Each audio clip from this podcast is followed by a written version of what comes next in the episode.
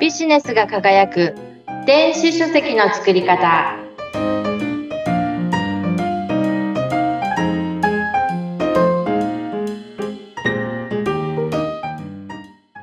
こんにちは電子書籍プロデューサーの吉岡美方ですアシスタントの織出健一です。この番組は日本中のビジネスパーソンに向けて電子書籍のすべてをわかりやすくお伝えする番組です。今日は本の主役についてお届けします。はい。売出さん、出版をね、するときに本を書きますよね。で、その本の主役っていうのは誰だと思いますか？本の主役っていうのは、だって、まあ、書き手っていうか、こう著者である、まあ、僕が例えば電子出版するとしたら、まあ、主役は、まあ、自分、僕になってくるんじゃないんですか？うーん、皆さんね、そういうふうに思いますよね。だって自分が書くんだから自分が主役でしょって思うのは当然なんですよね。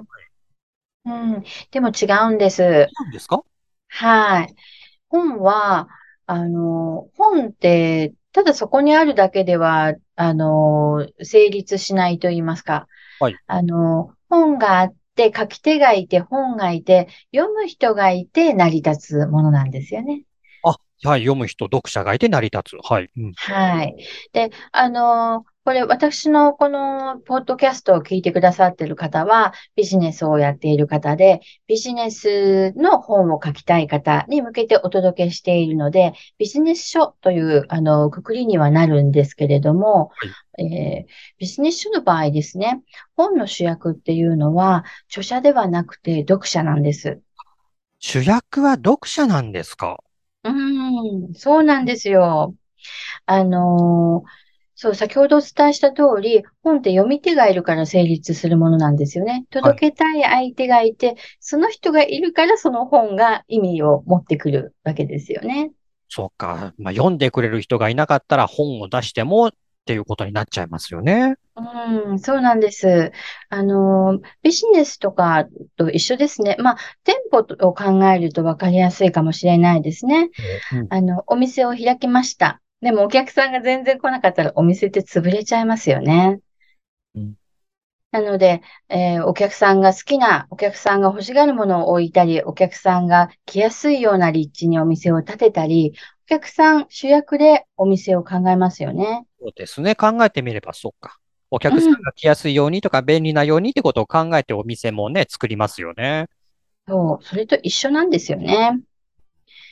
で、あのーまあ、ビジネス書を出す場合の読み手、読者の方っていうのは、あの、著者の方にとって、えー読者であり、見込み客でありますよね。さあ、この話が結構大事になってきますよね。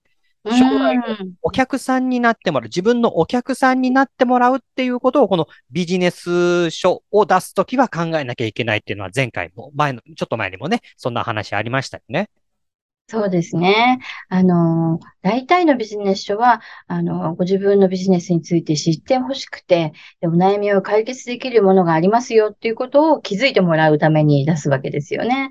なので、えー読者というのは見込み客、未来のお客様になる可能性がある方っていうことですよね。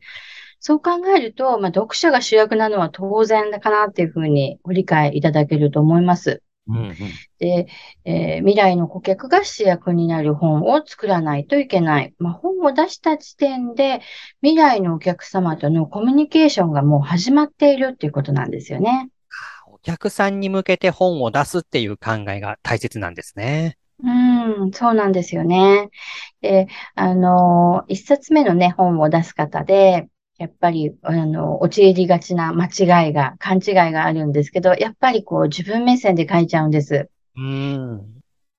自分が、あの、こう思ってるとか、自分がこういうふうにやったっていうことを、こう、自分目線ですごく書いてしまうんですね。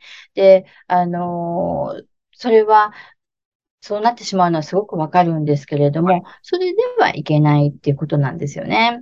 うんあの、自分の言いたいことばかりを書いて、読者を置いてきぼりにしてしまうと、読んでると、なんか、寂しくなって、なんか置いてかれてるなっていう気持ちになっちゃうとダメですもんね。あんまりこう自分のことばっかり言ってると、読者を置いてけぼりにしてしまってしまうと、置いてけぼりにしてしまうっていうことにもなりかねないということ。うん、でもやっぱり、自分のことを語りたいから、まあ書籍、本を出すなんていうようなこともあると思うんですけどね。うんうん、当然ありますね。うん、あの、ビジネス書でなくて、自叙伝みたいなのを出されたい方は、それでも構わないのかなとは思います。うん、ただ、えー、自叙伝を、無名の人の自叙伝を買って読みたいっていう方は少ないと思うので、あの、えー、ちょっと考え方は違いますね。あと、あの、今お伝えしているのはビジネス書なので、はい、はい。ただビジネス書でも、あの、ご自身の、例えば企業ストーリーなんかがもしね、あるのであれば、あの、当然書いた方がいいんです。そうですよね。その場合の、えー、その場合の主役は、当然、と、あの、著者になると思いますよね、はい、自分のことだから、自分が主役になってくるんじゃないかなって思うんですけど。うん。でも、それも実は違うんですよ。違うんですか？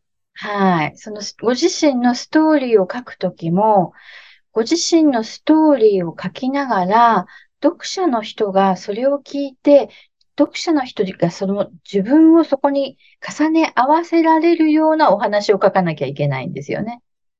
ああ、これでも難しいけど大事なことですね。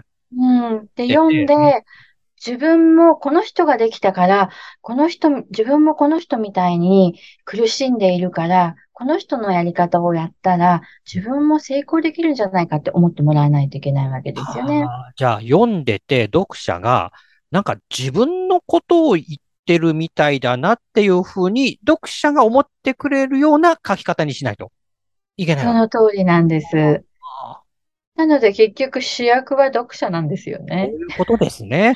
はい。自分のことを書いていたとしても、やっぱり読者のことを思ってそういう書き方をしないとビジネス書としてはダメだってことですね。うん、そうなんですね。やっぱり読者の気を引かないといけない。関心を持って話を聞いてもらわなければいけないので、それには何が必要かっていうと、やっぱり読者がこれは自分に必要なものだって思ってもらうっていうことですね。自分ごとに思ってもらう必要があるっていうことですね。でこれ自分に必要だなって思っているからちゃんと聞いてくれますし、あの、頭にも入ってくるわけです。うん、ただなんか誰かのお話だ、誰かが、の企業のお話だなって、ふーんってちょっと離れたところから聞いているものって頭に入らないし、もう本を閉じた途端にその内容っていうのは忘れてしまいますよね。いやー、でもすごく難しいなって思うんですけれどね、その読者に向けて、これ自分のことじゃないかっていうふうに思わせるような書き方っていうのは、いやー、大変ですね。うん、なんかそうですね、大変に感じるんですけど、でも、あの、目線をね、ちょっと変えるだけで、それはできるんです。できるんですか？はい。やっぱり主役は読者なので、読者目線、読あの、言うメッセージってよく言うんですけれども、あの、うん、はい。えっ、ー、と、自分目線はミーメッセージって言うんですよね。えー、ああなたのメッセージ。そう、そうです。はい。はい、うんうん読者目線で全部書いたらいいんですよね。はい。じゃあ、読者の悩みは何なのかな？読者は、それ、読者の悩みをじゃあどうやって解決できるかなっていうことを書いて、じゃあ読者をどうやってゴールまで導けるのかな、読者をどうやったらハッピーにすることができるのかなっていう主役だから、主役のことを考えて、主役がどうしたらハッピーになれるんだろうかっていうのを考えながら書けば、あの、そんなに難しくないんですよ。か。じゃあ自分のそういった経験とか知識、まあ本にするっていうときに、この自分が経験してきたこと、お客さんである読者の皆さんにどう役立ててもらいたいかなっていうような視点で書くと、まあ読者目線っていうか、読者のことを思った書き方っていうことになるんですかね？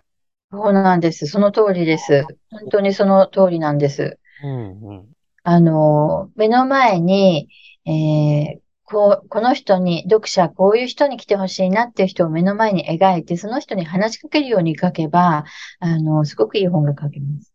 ああ。いや、あの、影響されてる方だったら、今僕たちがこう話してることっていうのはスッとわかるのかもしれない。わかるかもしれないですね。きっと、あの、お仕事の中で自然にやってらっしゃると思いますね。そうか。目の前の、まあ、お客さん。この方がひょっとすると商品を買ってくれるかもしれないし、サービス受け取ってくれるかもしれない。じゃあ、こういうことを話した方がいいかなとか、こんな、えー、展開にしたらいいかなって自然と考えますよね。営業されてる方はね。えよくいる売れない営業マンは、この製品はこんなにいいんですよっていうことを延々と話して全然買ってもらえないっていう話聞きますよね。うん。それは、あの、自分目線の話を延々としているからなんですよね。ということなんだ。いや、本を書くときに、まあ、読者の視点、目線に立って考えるっていうことが、ものすごく大切だっていうことはよくわかりました。うん、そうなんです。読者はね、本当に何で困っているのか、一体何で悩んでいるのか、そういうのをね、知る必要があるんですよね。それをすると、はい、人ってね、あのー書きたいっていう思いがあるけど、この視点、今日話していただいた視点ってすごく大事ですね。読者目線に立って考える、書くっていうことですね。うん、はい、そうなんです。えっと、今日は、あの、本の主役は誰かっていう読者目線についてお届けしました。次回もお楽しみください。